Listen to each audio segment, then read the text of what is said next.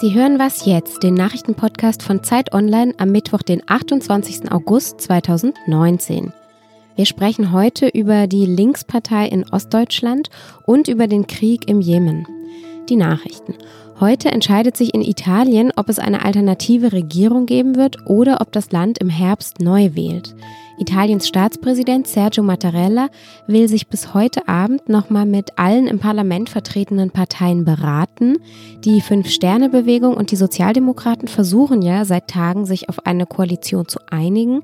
Sie hätten eine knappe Mehrheit im Parlament, konnten sich aber bisher nicht zusammenraufen. Vor allem nicht in der Frage, wer im Fall einer gemeinsamen Regierung Ministerpräsident und wer Innenminister werden soll. In der finnischen Hauptstadt Helsinki treffen sich heute die Verteidigungsministerinnen und Minister der Europäischen Union zu informellen Beratungen.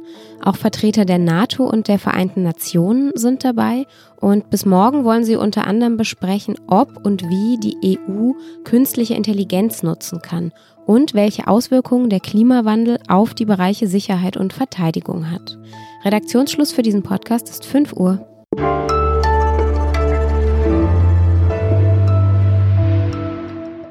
Herzlich willkommen zu dieser Folge von Was jetzt? Mein Name ist Simon Gaul.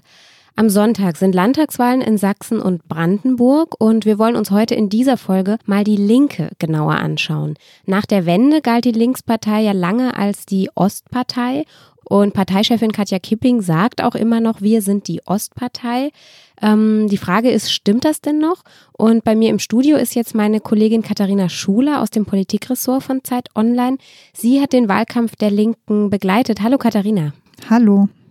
Ist die Linke denn noch die Ostpartei? Ja, einerseits äh, schon. Sie nimmt das sich selbst für sich in Anspruch und äh, versucht natürlich auch in besonderer Weise die Interessen der Ostdeutschen äh, zu vertreten, indem sie sich eben für äh, gleiche Löhne einsetzt oder auch für Rentenangleichungen.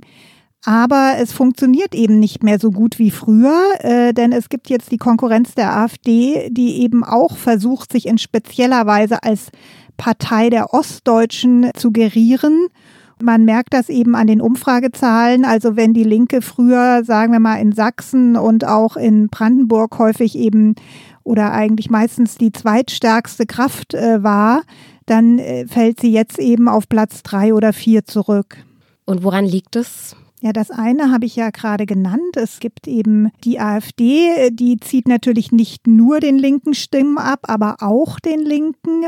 Aber das ist nicht der einzige Grund. Äh, es sind natürlich auch die Grünen, die im Osten plötzlich stark sind, wo sie vorher fast keine Rolle gespielt haben, die den Linken auch Stimmen kosten. Außerdem ist, ist, die Linke eine überalterte Partei, das muss man auch sehen. Ein großer Teil der Wählerschaft äh, stirbt einfach nach und nach eben weg. Und was macht die Partei dagegen? Haben die irgendwelche Strategien, Erneuerungsversuche? Gibt es da was?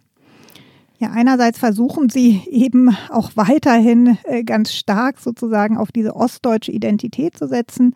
Andererseits hat die Linke, ist es ihr tatsächlich gelungen, in den letzten Jahren so auch äh, junge Wähler gerade im großstädtischen Milieu anzusprechen. Ja, aber ich glaube, ähm, äh, sie muss da eben auch noch mehr tun. Also sie muss zum Beispiel auch noch flexibler darauf äh, reagieren, dass eben manche Probleme sich heute nicht mehr in der gleichen Maße stellen wie zu den Zeiten, wo sie wirklich stark war, zum Beispiel eben Arbeitslosigkeit. Heute ist man bei, auch in Sachsen oder Brandenburg, bei unter sechs Prozent. Also das ist fast Vollbeschäftigung und da muss die Linke eben auch dann äh, neue Antworten, neue Akzente setzen, auch wie man eben mit neuen Problemen umgeht, äh, Klimaschutz, wie man das im Osten gut thematisiert.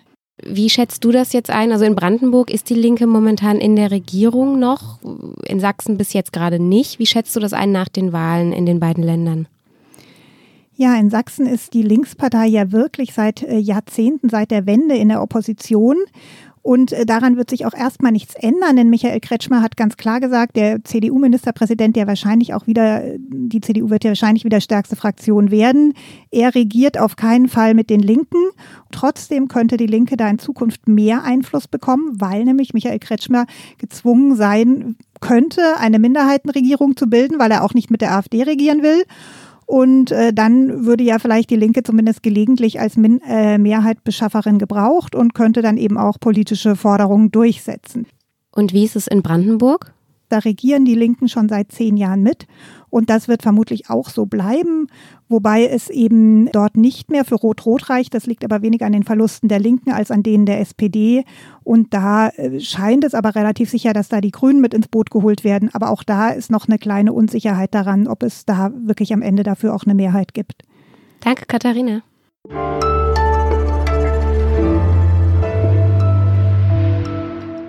Und sonst so?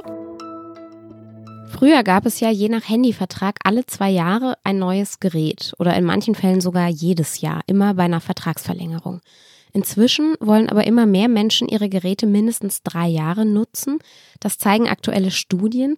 Insgesamt wurden im zweiten Quartal in diesem Jahr 1,7 Prozent weniger Smartphones verkauft als im Vorjahr und das klingt jetzt vielleicht nicht so furchtbar viel, aber bei 368 Millionen verkauften Smartphones sind diese 1,7 Prozent dann schon eine ganz schöne Menge. Handyhersteller finden das nicht so toll.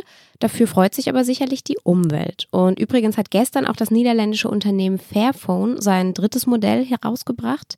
Der Hersteller verspricht, auf faire Produktionsbedingungen zu achten und die Nutzer kriegen fünf Jahre lang ein kostenloses Software-Update.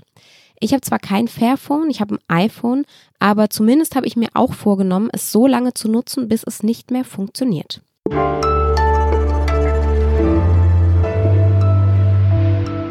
Im Jemen herrscht seit vielen Jahren ein immer unübersichtlicher werdender Bürgerkrieg. Ganz verkürzt könnte man sagen, die Zentralregierung im Süden kämpft gegen die Houthi-Rebellen im Norden. Diese beiden Parteien streiten sich um die Macht, haben allerdings eine Gemeinsamkeit. Sie wollen beide nicht, dass man besonders viel über diesen Konflikt erfährt. Sie lassen kaum Journalisten ins Land, wollen nicht, dass die Menschen aus dem Land von ihrem Leid berichten können. Meine Kollegen Amrei Kohn und Malte Henk aus der Dossierredaktion der Zeit haben trotzdem versucht, in den Jemen zu reisen. Sie wollten wissen, wie es den Bewohnerinnen und Bewohnern des Landes geht. Es hat nicht geklappt, sie sind nicht reingekommen in den Jemen, aber trotzdem konnten sie einiges erfahren. Amrei Kohn ist jetzt bei mir am Telefon. Hallo Amrei. Hallo. Man hört so wenig aus dem Jemen. Warum denn eigentlich? Ich glaube, das liegt an zweierlei Dingen. Zum einen ähm, herrschte ein ziemlich heftiger, komplizierter Krieg.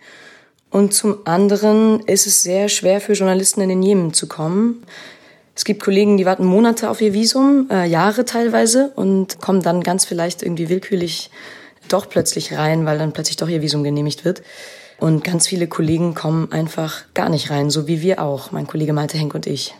Ihr wart dann in Djibouti und habt aber trotzdem mit Menschen aus dem Jemen gesprochen. Wie habt ihr das denn gemacht? Ich würde sagen, wir hatten 90 Prozent des Weges geschafft. Genau, und waren irgendwie sehr verzweifelt und frustriert in Djibouti, weil wir nicht äh, auf den Weiterflug gelassen worden sind in den Jemen. Und genau, saßen dann in Djibouti und haben uns gedacht, letztendlich kann das nicht der Grund sein, warum jetzt nicht über den Jemen berichtet wird und über die Katastrophe dort. Und haben dann per WhatsApp und FaceTime und Skype-Calls letztendlich uns äh, Stimmen aus dem Jemen nach Djibouti geholt. Und was waren das für Menschen? Was haben die euch erzählt? Ja, unser, unser Versuch war ein möglichst breites Bild zu streuen aus dem Jemen, also sozusagen möglichst viele Stimmen zu Wort kommen zu lassen äh, aus verschiedenen Bereichen. Und das waren Kämpfer aus dem Norden und aus dem Süden des Landes, also der zwei Konfliktparteien, die gegeneinander kämpfen. Dann haben wir mit einem, äh, mit der Familie eines unterernährten Kindes in einem Krankenhaus gesprochen, Ali, bei dem am Anfang, als er eingewiesen wurde, ins Krankenhaus nicht klar war, ob er, ob er das überhaupt überleben würde. Der Junge war neun Jahre alt und äh, wog zehn Kilo.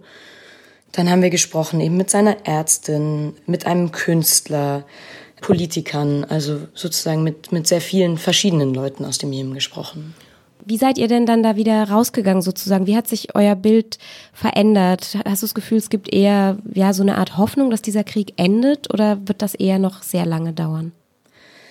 Ja, wir haben mit sehr vielen Experten auch darüber gesprochen und denen genau diese Frage gestellt.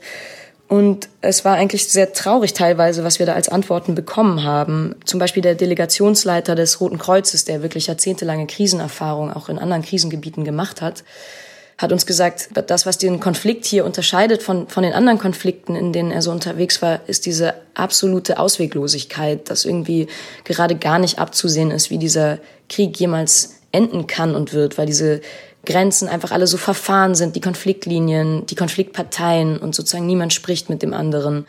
Es gab da auch allerdings was, was uns so ein bisschen Hoffnung gegeben hat und das waren einfach die jungen Menschen in dem Land.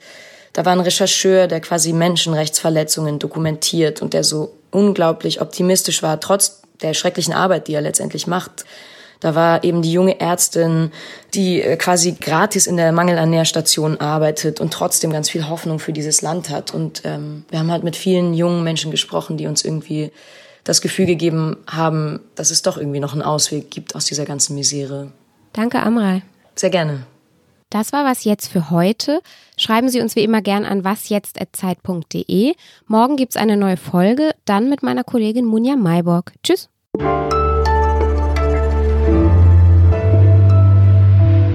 Wir hatten ja letztendlich schon seit Januar versucht, in dieses Land zu kommen, also mehr als sechs Monate.